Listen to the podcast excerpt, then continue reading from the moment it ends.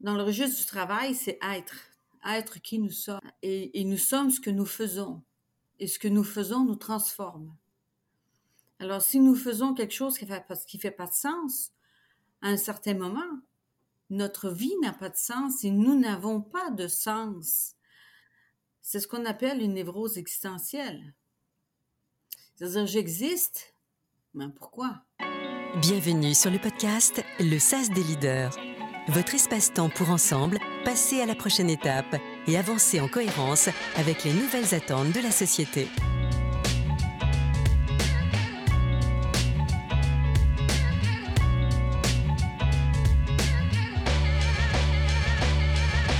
Ce podcast est présenté avec le soutien du cabinet de chasse exécutif Morgan Phillips Canada, dirigé par Frédéric Vigneault. Si la pandémie a eu un effet positif, c'est bien d'accélérer la prise de conscience sur la nécessité de donner du sens au travail. Aujourd'hui, la quête de sens que l'on estimait un luxe réservé aux millennials est devenue multigénérationnelle. Fin 2020, dans une étude de la paix, 94% des cadres jugeaient important d'exercer un métier qui a du sens. La question du sens, pourquoi je me lève le matin pour aller au travail, est ainsi devenue un enjeu sociétal qui confronte non pas seulement l'individu, mais aussi les entreprises, afin de maintenir ou rehausser un niveau d'engagement et donc de performance optimale. Comment générer plus de sens au quotidien pour mes collaborateurs? Bonjour à vous, Yvan Ledot, je suis coach professionnel accrédité et fondatrice du cabinet franco-québécois Le SAS. Je suis ravie aujourd'hui de cheminer avec vous sur une question qui est au cœur de ma pratique avec à mes côtés l'une des plus grandes spécialistes dans le domaine, Estelle Morin professeur en management à HEC Montréal et professeur associé à la chaire Sens et Travail de l'ICAM. Estelle a choisi très tôt de devenir psychologue et a consacré sa carrière à essayer de comprendre ce qui donne un sens au travail et comment gérer les individus afin qu'ils trouvent eux-mêmes un sens, puissent s'accomplir et ce faisant créer un monde meilleur voilà en toute simplicité le sens qu'elle a donné à sa vie professionnelle.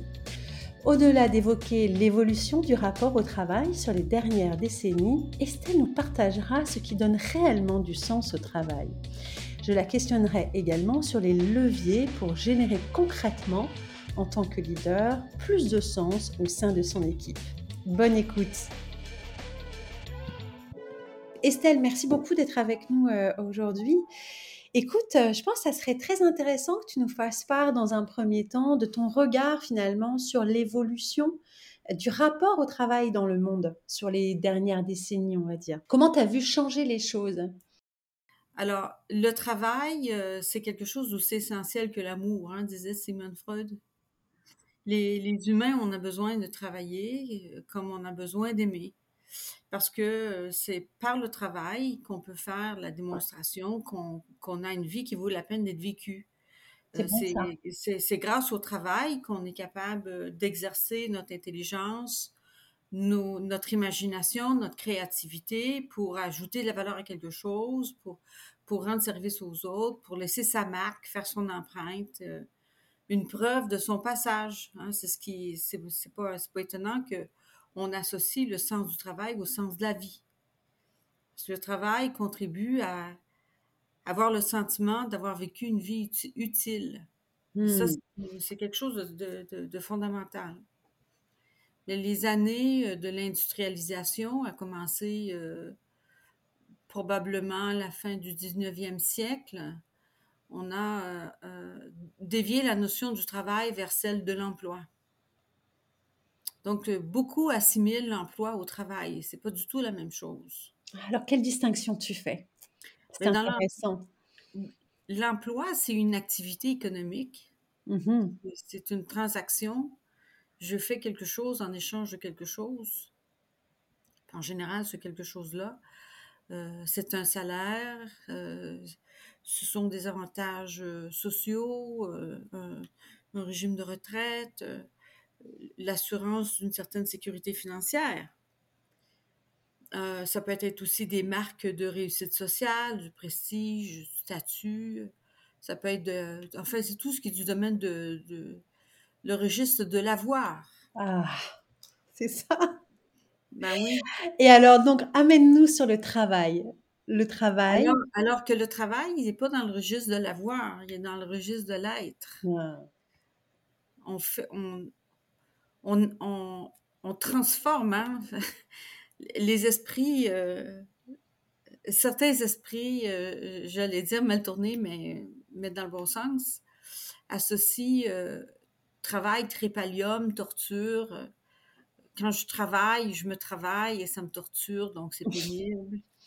Ça, c'est une façon d'imaginer de, le travail à, dans la lignée judéo-chrétienne euh, où le travail, c'est la, punition infligée à Adam pour avoir mangé le fruit euh, de l'arbre défendu. Hein? Et alors, comment tu as vu les choses évoluer finalement dans le temps? Parce qu'aujourd'hui, la notion de travail en tant que tel, je veux me sentir utile, je veux être et je veux développer mon être à travers le travail. Et là, concrètement, on y est à quel moment, à, quel moment tu as pu constater qu'il y avait vraiment une bascule?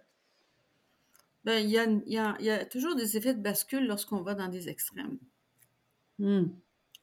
Alors, les, je dirais les années, euh, les années 90 ont, euh, ont basculé euh, la gestion du travail dans la gestion de l'emploi pour faire le plus d'argent possible.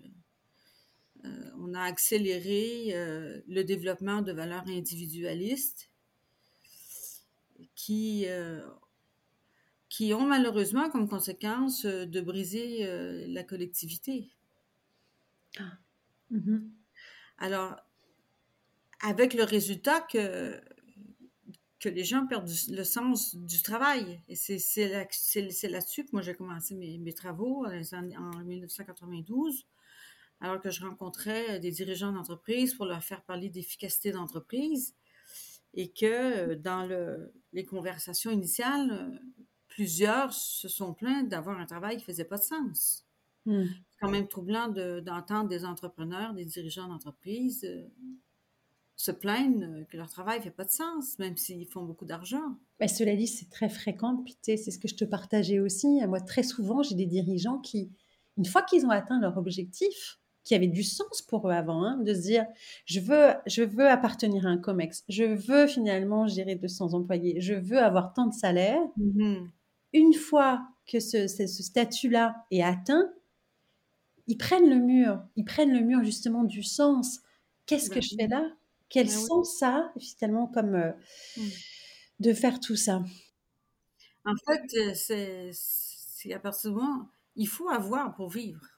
Hein, il faut avoir un toit, il faut avoir euh, à manger, il faut avoir une sécurité financière, il faut, faut avoir pour vivre. Mais quand on a juste ce qu'on a, c'est ça, quand on va dans l'extrême, ça ne fonctionne plus. Parce que oui, l'argent a une, signification très émotionnelle. On attache beaucoup, beaucoup d'importance à l'argent, puis ça, ça, va en-delà de, la raison. Mais l'argent, euh, c'est une conséquence. Ben, l'argent, ça fait pas le bonheur. Et surtout, l'argent, on ne l'emporte pas en terre. On vient au monde tout nu et on meurt tout nu. Alors. J'adore. quand on reçoit, quand on, quand on a autant et qu'on se rend compte que au fond, c'est pas ça qui contribue un sens à la vie qu'on mène. Mm. Ben, immanquablement, on s'interroge sur le sens du travail qu'on fait et pourquoi on le fait.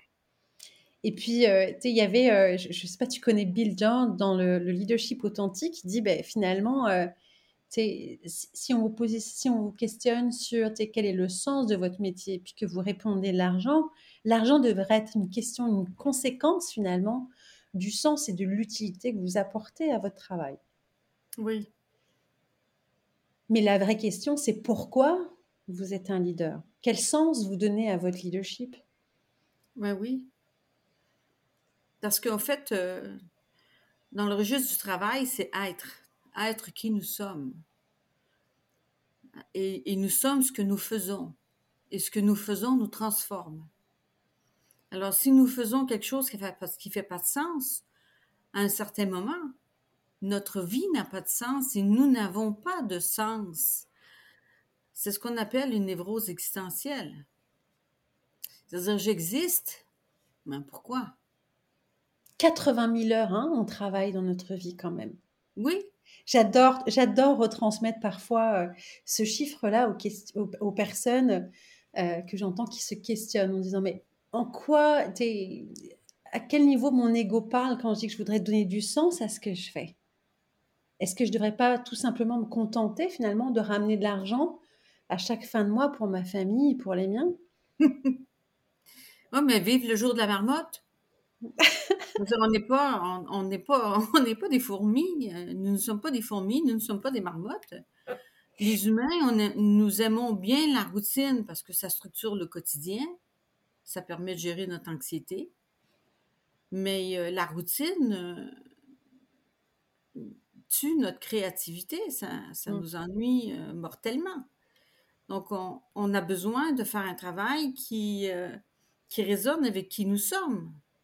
Et alors, donc, du coup, si on revient sur cette notion de bascule, donc tu me disais que tu avais une bascule qui s'est opérée euh, dans les années 90, où finalement, on est passé euh, d'une gestion euh, du travail et du sens du travail à une gestion de l'emploi, donc une culture beaucoup plus individualiste, qui est portée aussi beaucoup plus finalement sur des axes financiers. À quel moment tu as revu une autre bascule se faire? Parce qu'elle a eu lieu quand même. Oui, oui, elle a, elle a eu lieu, mais je, je, je pense, bon, les, les phénomènes sociaux euh, prennent racine, euh, je veux dire, on, ne cesse de répéter l'histoire. Hein. Donc, c'est difficile de dire à quel moment précisément ça a commencé, mais certainement que la pandémie a, euh, a sonné l'alarme. Ouais. Elle a dit là, ça suffit. ouais. Parce que c'est un phénomène que nous avons vécu collectivement partout sur la planète. Enfin, dans mm-hmm. tous les pays industrialisés, euh, la pandémie a forcé les populations à, se confiner euh, quand c'était possible dans leur domicile pour prévenir la propagation du virus, pendant que d'autres euh, qui ne pouvaient pas travailler de chez eux se sont vus obligés d'aller au travail et s'exposer au risque euh, du virus. Et, c'est quand même une situation qui, qui, a duré euh, et qui continue de durer. Alors, ça fait au moins deux ans que qu'on vit dans cet état de, de vigilance euh, en raison du risque de, de, maladie. Et en quoi, selon toi, ça nous a ramené justement à la nature même du sens du travail? Mais parce que pour les personnes qui ont été obligées de travailler de chez elles.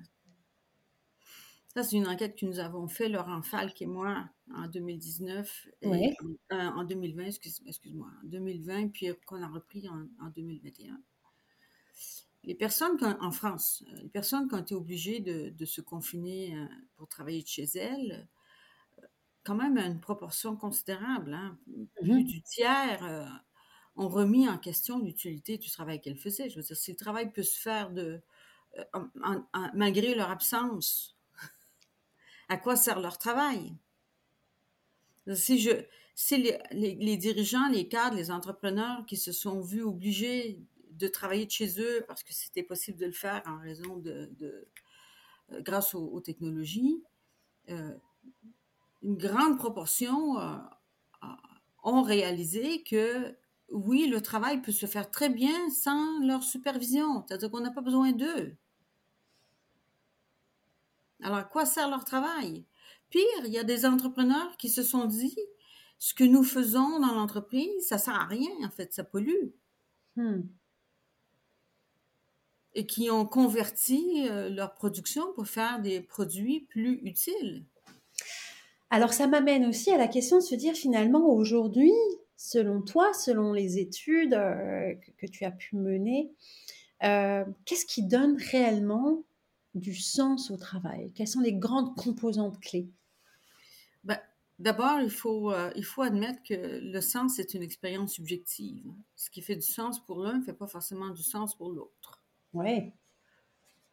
Ensuite, j'ai fait, j'ai mené des enquêtes dans plusieurs pays, bien entendu au Canada, mais aussi en France et au Mhm. Brésil, et dans d'autres pays aussi, je pense au Portugal ou à, ou à la Belgique. Mais de manière générale, euh, en Occident en tout cas, euh, le travail a du sens lorsque nous faisons quelque chose d'utile. Le sentiment d'utilité, c'est c'est important pour, euh, pour nous dans le monde occidental. Je présume que c'est pareil dans le monde oriental, mais j'en sais rien. Il faut, alors, il faut, faut quand même limiter mes propos. Parce que Ok, c'est donc sentiment d'utilité. Oui, le sentiment d'utilité, c'est très important. Ensuite, euh, un travail fait du sens parce que euh, il permet de mobiliser euh, les, les capacités, les compétences des gens pour le faire d'une manière efficace. Le sentiment d'efficacité est très important aussi pour que le travail fasse du sens. Et le mot efficacité est pas banal. hein. Si vous regardez l'étymologie du mot efficacité, c'est faire l'effet qu'on recherche. On veut faire C'est produire, c'est produire l'eff- un- c'est de produire l'effet recherché. D'accord. Alors, il y en a qui disent que c'est l'atteinte des objectifs, mais c'est franchement, faut retourner au petit Robert, regardez l'étymologie. C'est produire l'effet recherché. Alors, donc c'est c'est plus que c'est plus que l'objectif. C'est toutes les conséquences et les répercussions qui s'engendrent, qu'en- qu'engendre le fait de faire le travail. Ce sentiment d'efficacité est associé à notre besoin de pouvoir, qui est fondamental chez les humains. Mhm. Ensuite, euh, bon, sentiment d'utilité, sentiment d'efficacité. euh, ce qui est très important aussi dans, dans le travail et savoir plutôt avec le, le contexte dans lequel le travail se- se- se- s'effectue, ce- c'est la qualité des relations que le travail engendre. C'est-à-dire que pour, euh, pour travailler, euh, c'est très rare qu'on travaille euh, sans être en relation avec, avec d'autres. Alors, le fait de travailler nous met en relation avec les autres, nous permet de nous insérer dans, dans le monde. Il y a le sentiment, le besoin d'appartenance, en fait. Oui, Hein? C'est c'est c'est c'est la, la- le, le, le travail engendre euh, ce que j'appellerais le sentiment d'identité Mm. parce que je parce que je fais quelque chose avec d'autres et pour d'autres je j'arrive à définir qui je suis et à transformer mon identité grâce à ce que je fais parce que je reviens à cette formule nous sommes ce que nous faisons et ce que nous faisons nous transforme. Alors, c'est très important de réaliser ça parce qu'il n'y a pas de geste qui n'a pas d'importance sur notre identité. Nous sommes ce que nous faisons Oui, ce que nous faisons nous transforme. et ce que Alors, nous faisons nous transforme. Alors, ce qui, si, je, si je fais, et ça, c'est moi qui ai créé la formule, mais elle n'est pas d'origine. Elle vient de, elle vient en fait de Simone Veil dans un Mm. livre qu'elle a écrit, La condition ouvrière. Tous les gestes que nous posons tous les jours euh, contribuent à qui nous sommes. C'est sûr. Alors, c'est pas, euh, c'est vraiment le travail réel. Mm. Alors là, j'en réfère à, à Christophe euh, Dejour, lui, qui parle de, de- de travail réel versus le, le travail prescrit. Moi, j'ai pas étudié le travail prescrit, j'ai étudié le travail réel, ce que les gens font chaque jour.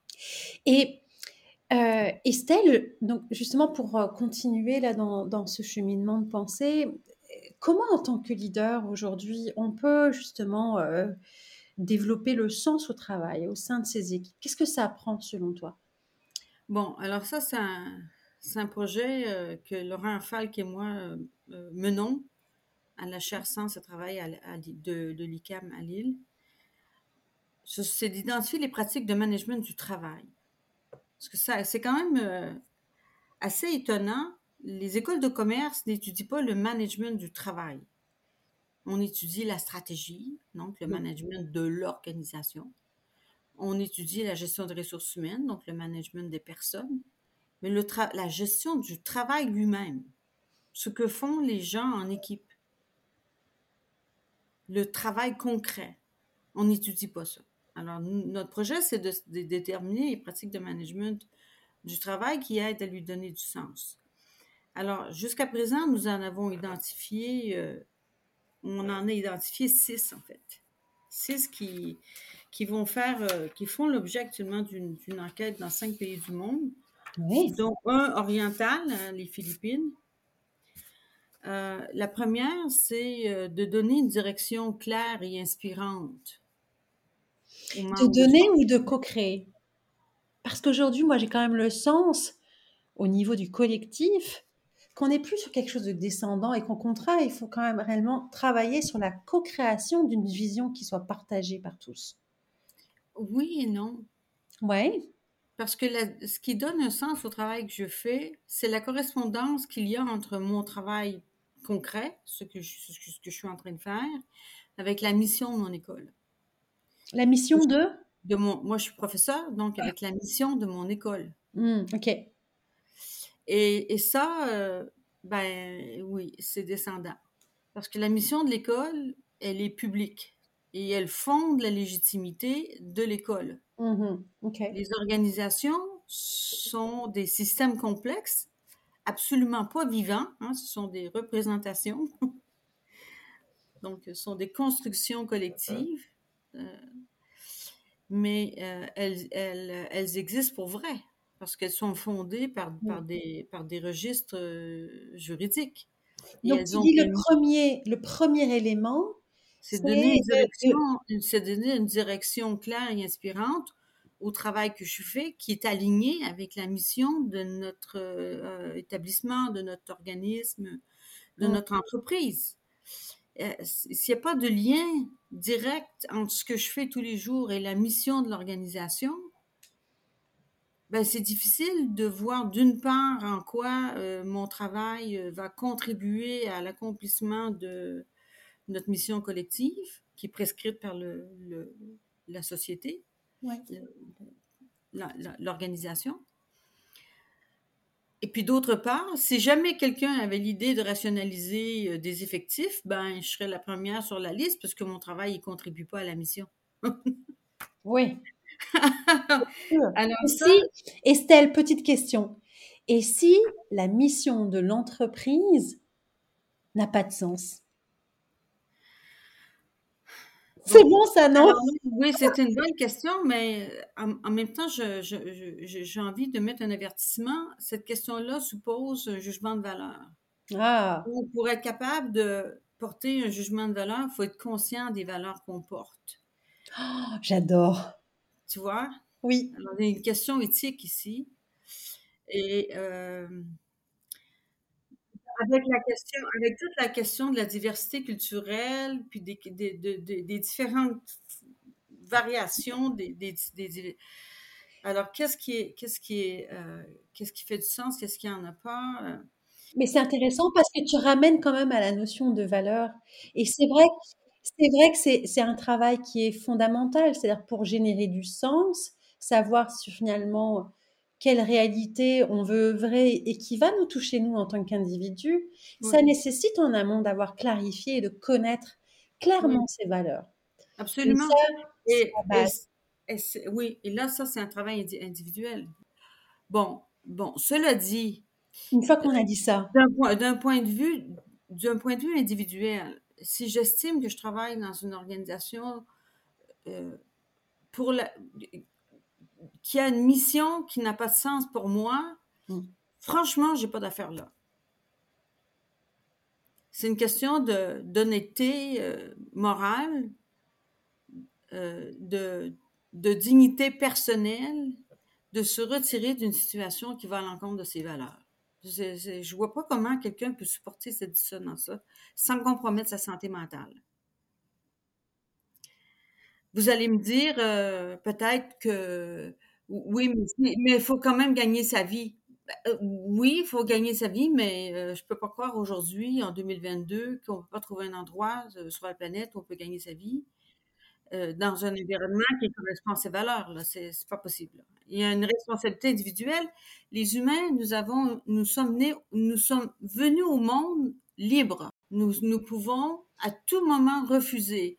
Cette capacité de s'affirmer, de dire non, nous, nous apprenons à la domestiquer, si je peux dire, dès qu'on a 18 mois. C'est l'âge impérialiste où on dit non à tout.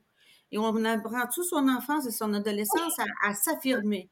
Alors, si on arrive adulte puis qu'on est dans une situation qui va à l'encontre de nos valeurs, ben, il faut euh, réanimer cet instinct d'affirmation de mm. soi, de respect de soi-même, puis sortir de là. Je, je vois pas comment. Et, c'est vrai que euh, ben, souvent j'ai des clients qui viennent à moi en me disant, ok, là il faut que je ne sais pas s'il faut que je franchisse le cap de partir de mon entreprise ou pas. Et puis dès lors où finalement on se rend compte qu'il y a une déconnexion entre les valeurs de l'individu et celles de son employeur, c'est certain que ça parle et qu'il faut effectivement oser pousser la porte Et, partir. Il faut, c'est une question d'hygiène mentale. Complètement. J'ai eu, euh, j'ai une cliente qui avait, euh, qui, qui, était alors associée à un, une grande société, un grand cabinet d'avocats euh, pan-canadien, qui a fait une dépression, mais franchement une dépression majeure. Et dans le travail thérapeutique qu'elle a, elle a réalisé, en fait, qu'elle ne faisait plus le travail pour lequel elle avait étudié. Oui, elle était avocate. Oui, elle était associée. Certainement, elle faisait beaucoup d'argent, j'en rêve encore. Mais ce qu'elle faisait n'était plus du droit. Et ça, elle s'était tellement écartée de ce qu'elle était que ça l'a rendue malade. Elle, est, elle a recouvré sa santé. Elle est retournée au bureau pour faire la preuve qu'elle est encore mm. capable. Et quand elle, a, quand elle s'est sentie assez forte, elle a quitté le bureau pour fonder sa propre entreprise de plaidoirie. Maintenant, elle fait du droit. Elle a retrouvé sa santé. Elle a retrouvé sa santé, mais pas seulement. Elle fait plus d'argent qu'avant. Alors, cette question, souvent, les gens restent dans des emplois parce qu'ils ils ont de l'insécurité financière ou parce qu'ils gagnent tellement d'argent comme une cage dorée hein, qu'ils ne peuvent pas imaginer être ailleurs. C'est pour ça que tantôt je disais, l'argent a une valeur émotionnelle. Le, chiffre a de la mm-hmm. valeur à nos yeux. Est-ce que le bonheur, euh, c'est clair, il y a une expression comme ça qui dit euh, c'est le bonheur euh, qui amène le succès et non pas le succès qui amène le bonheur. Alors, je ne suis plus capable de donner le nom de la personne qui a cité, mais c'est vraiment ça. Et c'est vrai que moi, je suis confrontée souvent à des gens qui, euh, se questionnent comme ça sur euh, est-ce que je fais le pari de pousser effectivement cette porte et de chercher plus d'alignement? Alors, c'est certain que parfois, à court terme, ça demande aussi euh, bah, de, revoir certaines prétentions salariales. Mais l'effet de bascule arrive très rapidement à partir du moment où on est aligné parce qu'on est capable d'avancer avec beaucoup plus de résilience, et au-delà des obstacles. On a une motivation en nous qui est tellement forte, avec un degré qu'on est capable effectivement de développer son potentiel de manière exponentielle comme on ne l'a mmh jamais fait. Donc c'est certain qu'effectivement, on a ce cercle vertueux qui, se crée. Mais c'est surtout, euh, c'est surtout, c'est surtout que la santé n'a pas de prix. Ah, on n'achète pas, on ne peut pas acheter la santé. On mmh. peut vivre dans des conditions saines qui vont favoriser notre santé.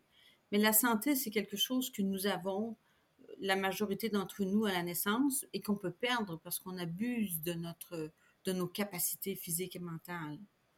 Alors, il faut, euh, il, faut, il faut quand même devenir conscient des répercussions des choix que nous faisons. Et mmh. chacun, chacune est responsable de ses choix. C'est sûr. Nous sommes libres de ces choix. C'est sûr. Et là-dessus, il y a énormément de travail. Tu sais, souvent, je confie que quand bah, j'ai travaillé pendant 15 ans en ressources humaines, et à un moment donné, je me suis dit, je, je suis plus capable d'avancer effectivement dans ce type de contexte parce qu'on était en transformation organisationnelle en continu, revoir les processus d'affaires, les rôles et responsabilités, redéfinir les indicateurs. Tu pitches les gens effectivement dans ces cases-là, et on passe complètement finalement à côté du potentiel du potentiel des ressources parce qu'on ne s'intéresse pas à la singularité ni aux forces des gens. Mmh. Mais il y a aussi une co-responsabilité qui est, qui est présente, c'est-à-dire qu'à un moment donné, les gens aussi décident de rentrer dans cette case et de se conformer à ça Ben oui, et ne pas oser finalement considérer Ben qu'il y a oui. d'autres possibles ben et qui peuvent se réaliser, comme tu disais. oui. Oui, nous sommes libres. On est Mais, libre. mais exercer sa liberté, ça demande d'être conscient. Et être conscient, ça demande de l'énergie. Et tout le monde ne veut pas mettre cette énergie. C'est beaucoup plus tranquille que d'aller dans le courant puis de se laisser porter. Et lorsque nous sommes malheureux, de blâmer les conditions, les autres, le gouvernement, l'altère pour les conditions que l'on vit. Ça demande du courage de vivre pour De se assumer. connaître, oui, effectivement. Ça, ça nécessite aussi le- la connaissance de soi. C'est quand même un élément euh, Oui, tellement important. Plus on développe la lecture de quelles sont nos forces, quels sont nos essentiels, sur quelle réalité, finalement, quelle réalité nous touche nous en tant qu'individus, sur lequel on veut contribuer, de par notre oui, histoire, de par ce que l'on a pu finalement constater dans le monde et qui, est- et qui vient nous toucher individuellement. Et ça, c'est vrai que c'est un vrai travail. Et ce travail-là, à un moment donné, c'est s'offrir du temps, c'est pour avancer et, et cheminer à ce niveau-là. Mais c'est aussi, c'est aussi connaître ses limites, Ivan. Bah, c'est sûr. Parce que les humains, nous ne pouvons pas être sans les autres. Et dans cette, euh, dans cette prise de conscience de qui je suis, immanquablement, il faut aussi que je prenne conscience de avec qui je suis et avec Tellement, qui je, je m'adapte et avec qui je veux être Mm. et pour qui et pourquoi? Parce que le mouvement de, de la, euh, du comportement positif ou de la psychologie positive, moi je veux bien, mais il faut pas oublier qu'à côté des forces, il y a des limites. Oui. Nous ne sommes pas des êtres surnaturels, nous sommes des êtres vivants avec des capacités, mais aussi des limites. Et c'est grâce à ces limites qu'on est capable de développer notre humilité et notre capacité à travailler avec les autres, à collaborer avec les autres. Le- le- L'instinct de coopération, c'est très important pour les humains. On a besoin, on a, on a besoin de balancer ce regard porté sur soi avec un regard porté sur les autres, sur avec qui je suis, pour prendre en compte les autres. C'est là où, aujourd'hui, en 2022, on est encore loin du compte. Parce qu'on a, on est tellement, on est en train de sortir de l'individualisme. De toute façon, on n'a pas le choix. On n'a pas le choix parce que le climat va nous le rappeler. Que si on veut capable, si on, si on veut comme humanité survivre à ce qui nous attend, dans ce qui est en train de se faire et ce qui nous attend, on va être obligé de collaborer ensemble, De coopérer. de, puis de partager ensemble. Estelle, Alors- juste, tu sais, pour revenir quand même sur la question que je te posais tout à l'heure, parce qu'on est, on s'est un petit peu euh, éloigné, mais c'était intéressant. Pas tant, parce que, le- ce qui, parce que ce qui donne un sens au travail, oui, c'est ce que nous faisons, mais c'est aussi avec qui et pour qui nous le faisons. Ouais. Tout le concept de, de, de relation de l'entreprise dans laquelle je suis, avec qui je travaille et pour qui je travaille, et qui sont mes clients. Tout ça, ce sont des relations. Et si Mhm. les relations, en général, les gens quittent un emploi, non pas en- à cause du travail, mais à cause des relations qu'ils ont dans leur entreprise. C'est dire l'importance de la qualité des relations humaines. Alors, du coup, en tant que, en tant que leader, justement, hein, si on veut mettre en place quelques actions qui peuvent finalement avoir un impact sur le sentiment de ses collaborateurs, de, de- d'exercer sa fonction avec sens.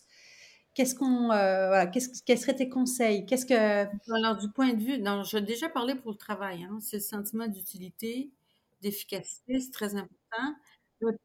Oui, mais sur le plan de, de l'équipe, le, c'est très important de, de, de porter attention à la qualité des échanges réciproques, à la réciprocité des échanges dans l'équipe, oui, la capacité de, de se soutenir, de s'entraider, de régler les problèmes, pas simplement les problèmes techniques, mais aussi les problèmes interpersonnels. C'est souvent là où on observe des difficultés parce que les, les conflits, les tensions dans une équipe engendrent des émotions négatives comme de l'anxiété, de l'envie, de la colère. Et nous ne sommes pas très habiles à gérer ces émotions-là. Hmm. Donc, c'est important pour, pour que, le, que, le, travail ait du sens, que le, le chef d'équipe soit capable de gérer les tensions et les conflits dans l'équipe pour maintenir une cohésion, pour renforcer la solidarité de l'équipe à faire le travail qui est attendu mm-hmm. avec, avec cet esprit d'échange réciproque, de se concentrer. C'est-à-dire qu'en fait, on peut aussi limiter cette, euh, cette vision-là, de se dire finalement gérer les tensions, les conflits, de se dire finalement peut-être démultiplier les temps d'échange et de collaboration et de réciprocité. Donc, amener finalement, euh, amener l'équipe à porter de l'intérêt finalement au vécu de chacun hein, dans notre au, au, vécu, au vécu de chacun, oui. Ça, c'est dans l'exercice de sa fonction. mais euh, au vécu de chacun par rapport à, au, travail à faire ensemble. Oui, c'est ça. Quoi d'autre? Puis un, autre aspect qui est très important, dans, donc je parlais de, du travail, de la qualité des relations dans l'équipe qui forment une, une, vraie équipe.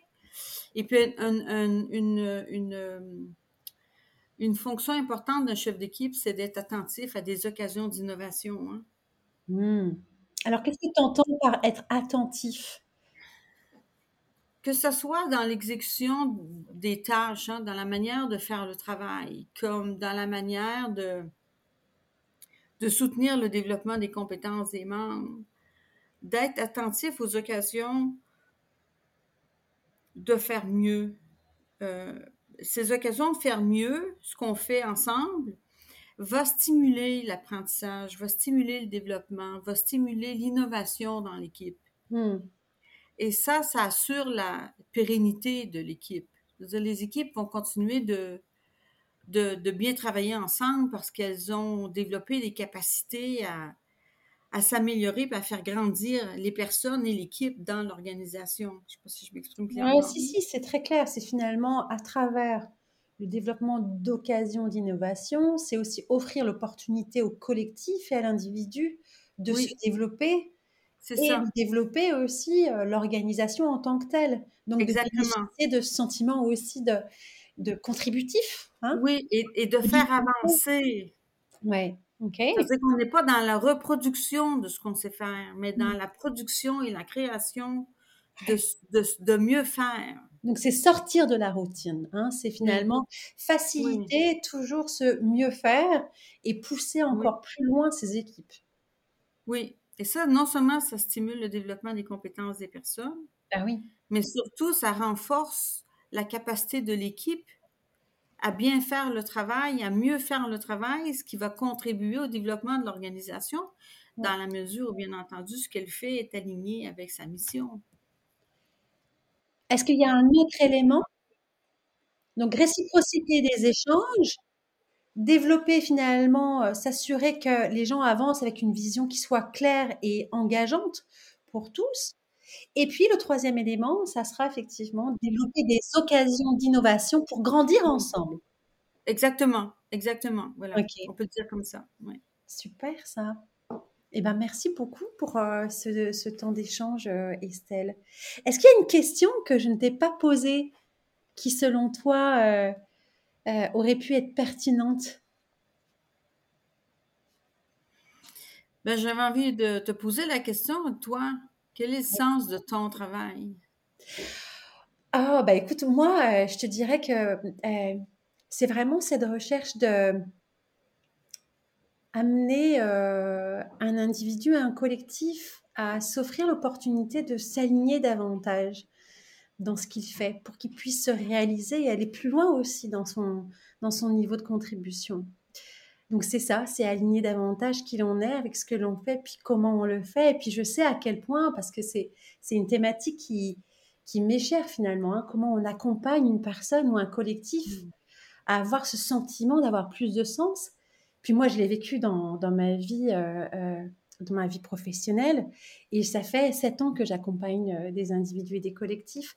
Et c'est tellement nourrissant de voir les gens grandir, prendre conscience que ils ont le droit de se réaliser, qu'ils ont en eux énormément de talents qui peuvent servir à faire une différence, et puis que finalement, ça prend juste, euh, euh, prend juste cette, euh, ben, le pouvoir d'oser en fait, hein, mmh. d'oser voir de mmh. nouveaux possibles et puis oser s'affranchir mmh. pour avancer différemment et se réaliser. Alors moi, c'est ça, tu vois, c'est vraiment amener les gens à avancer avec plus de sens et d'authenticité pour finalement euh, se réaliser davantage. Mais tu réalises que c'est grâce à ton accompagnement dans la relation qu'ils ont avec toi qu'ils peuvent prendre, qu'ils peuvent réaliser ça. Oh, merci Estelle. Euh, ça me touche vraiment beaucoup. C'est un beau miroir que tu me renvoies et surtout un beau miroir aussi sur la profession de coach, hein, qui, c'est vrai, très souvent est mise à mal. donc merci pour ça. Alors surtout, merci à toi pour ce temps. Et je t'avoue que je sais déjà que je vais repartir avec cette phrase que j'hésiterai pas à partager toute ma vie, c'est certain. Nous sommes ce que nous faisons et ce que nous faisons nous transforme. Vous avez écouté le podcast Le SAS des leaders. Si vous aussi avez envie de passer à la prochaine étape dans votre carrière, le développement de votre leadership ou avec vos équipes, rendez-vous sur le-sas-coaching.com.